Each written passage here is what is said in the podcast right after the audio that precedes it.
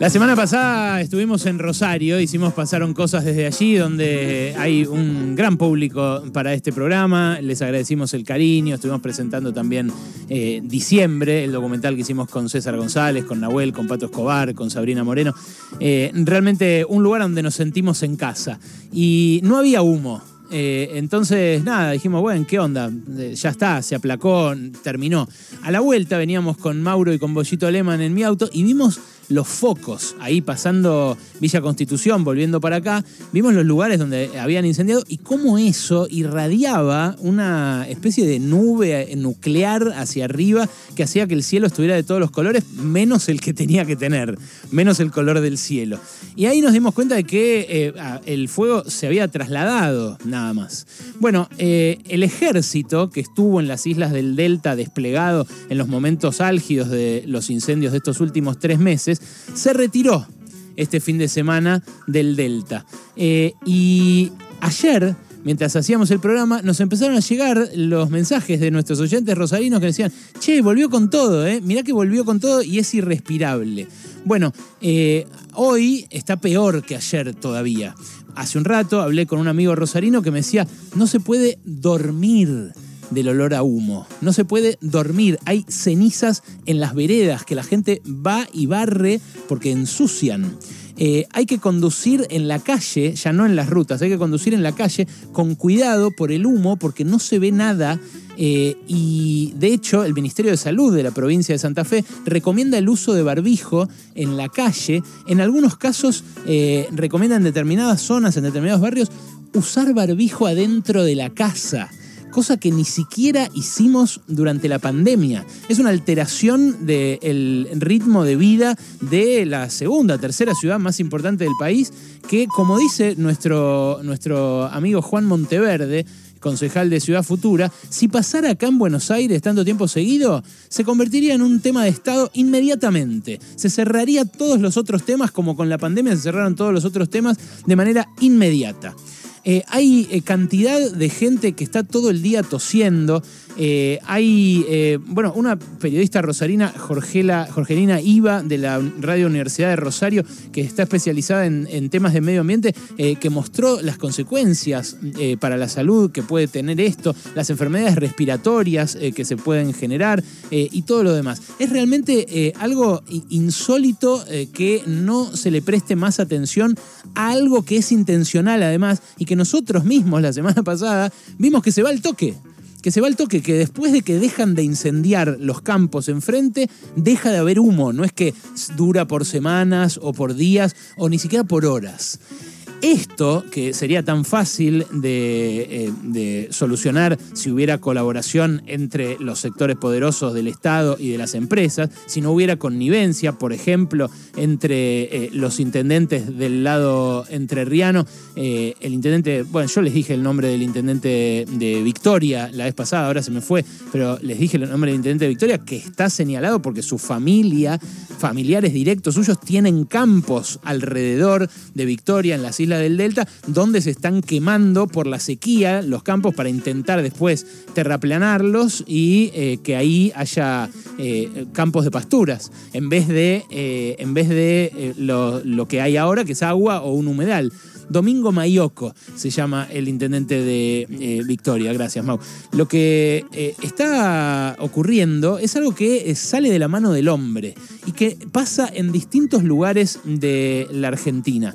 Eh, en estas últimas horas es noticia otro lugar donde hay incendios intencionales, que es en las yungas, en las yungas jujeñas. Ahí entre Salta y Jujuy hay mucho bosque virgen, mucha selva virgen, que también quieren liberar para la agricultura, para plantar soja u, u otros cultivos y que también incendian intencionalmente. Bueno, ya se quemaron 6.000 hectáreas de yungas verdes, 6.000 hectáreas de algo que no se recupera más, porque ahí lo que eh, hay es, a diferencia de los incendios forestales del sur de Bariloche, que se incendian eh, muchas veces espontáneamente o porque cae un rayo, pero que eso se potencia después por la sequía, y esa sequía obviamente está mediada por la actividad humana, en el norte lo que ocurre es que hay eh, una sequía que ayuda al incendio, pero la chispa es intencional. No es un rayo en la noche en un bosque seco como pasa en Bariloche o en el Bolsón. Ahí es intencional. Se combinan las dos cosas. Por eso tan rápido se quemó todo. Yo veía las imágenes de eh, los que eh, siembran bananos ahí en el norte argentino, que hay en Formosa, hay en Salta, hay en Jujuy y campos enteros de bananos que eh, publicó la revista Cítrica, porque hay muy poco también del periodismo comercial, del periodismo empresarial, dedicado a, observar el ecocidio y a observar las consecuencias sobre los seres humanos de ese ecocidio. Pero la revista Cítrica, que es una revista cooperativa, que la, verdad que la he destacado algunas veces en temas eh, mapuches, pero eh, hace una cobertura muy buena del tema ambiental en los lugares donde nadie cubre el tema ambiental porque no le conviene a las empresas auspiciantes. Bueno, eh, ahí yo veía los bananos eh, calcinados y decía, loco, bueno, ya, ya está, no, no servimos más como humanidad, no servimos más como país. Si encima que le estamos quemando eh, un eventual destino turístico a miles de personas de la próxima generación que lo podrían visitar, una fuente de ingreso a gente que no tiene de qué comer porque en el noroeste argentino es muy pobre, encima estamos quemando alimento en un momento en el que el mundo clama por alimentos. Bueno, eh, en estos momentos el Estado suele retirarse, suele hacerse el boludo, eh, suele dejar que siga, siga el negocio inmobiliario, que es el que se hace en los humedales de acá de la provincia de Buenos Aires para poner countries, como hizo Massa en toda su carrera política, eh, o, o, que sirven para instalar nuevos campos de pastura, como los del Delta, o de agricultura, como los del norte. bueno, el Estado se hace el boludo y hay gente que está con sus casas al borde de ser quemadas. Escuché lo que cuenta Natalia Morales, eh, que es eh, diputada mandato cumplido eh, por el FIT, por el PTS, allí en, en, la, en la, provincia de Jujuy. fíjate lo que cuenta en este breve audio que nos mandó especialmente sobre lo que recorrió ayer. Para mí fue muy conmovedor escuchar, recolectar estos testimonios eh, de, que, de quiénes son realmente protagonistas y dan cuenta de una realidad eh, muy distinta a la que pinta Morales. Eh, por ejemplo, las mujeres de este pueblo de Yuto, que viven a metros de donde se originó el incendio, nos comentaron que los vecinos, ellas, abuelos, padres, impidieron que ingrese el fuego en un asentamiento donde viven. Que lo hicieron con baldes que sacaban de las casillas de madera, donde ellas están ahí, eh, que a los niños, a las niñas, eh, las empezaron a llevar a otras casas más alejadas, eh, que podría haber sido mucho peor todo lo que sucedió, porque se ingresaba en ese lugar, se incendiaban todas las casillas de madera. y solamente los ayudaron estos jóvenes socorristas del lugar, que se autofinancian, que hacen rifas para tener por lo menos ropa o equipos para, para hacer primeros auxilios. Y que el gobierno no estuvo.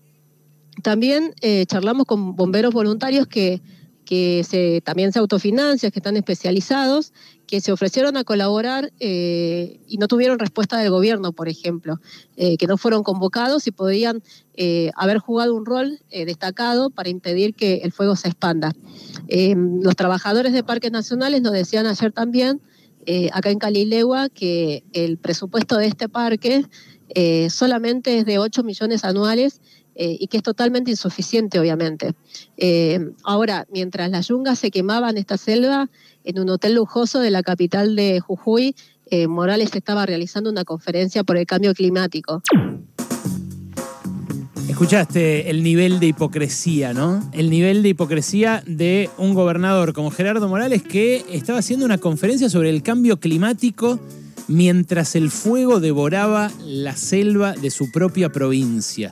La hipocresía de eh, hablar de un modelo de desarrollo cuando tenés a un eh, pueblito eh, lleno de casas de madera al lado del fuego y solamente lo pueden defender sus socorristas voluntarios. Esta que habló era Natalia Morales, que eh, no tiene mandato cumplido, es actualmente diputada provincial por el FIT en Jujuy, un lugar donde sacó un porcentaje muy alto, cerca del 20% eh, la izquierda, igual eh, de buena performance que tuvo en Salta, lugares donde el Estado fallido empieza a mostrar esas grietas, donde empieza a verse que ya estamos recontra sobregirados en el negocio y que algo tan obvio como que no se pueden quemar eh, los pastizales eh, al lado de una ciudad donde los niños se terminan enfermando para meter tres o cuatro vaquitas más, o diez mil o cien mil vaquitas más, que encima van a ser para la exportación, porque el asado a 1500 el kilo no lo va a poder pagar eh, esa gente de Rosario que tose el humo. Encima para ir para la exportación. Bueno, que eso no, no puede eh, funcionar, que eso no es un modelo de vida aceptable eh, bajo ningún concepto. Ni eso que está gobernado por una por un signo político, el peronismo en Santa Fe, eh, ni eso que está gobernado del otro lado en, en, el pueblito de Victoria por un radical de Cambiemos como Domingo Mayoco, ni eso que gobierna Morales y que también se le prende fuego en el norte jujeño, en las yungas, en ese lugar verde donde lo que debería haber es actividad eh, eh, turística, actividad eh, ecológica también de la agricultura, de la ganadería o de las nuevas tecnologías, pero lo que no se debería tolerar nunca es que alguien prenda fuego para seguir haciendo lo de siempre, mucho menos si hay casas al lado. El fuego está devorándose de vuelta partes importantes de nuestro país. Acá en la capital a veces lo vemos de lejos. Me parece que le tendríamos que prestar más atención.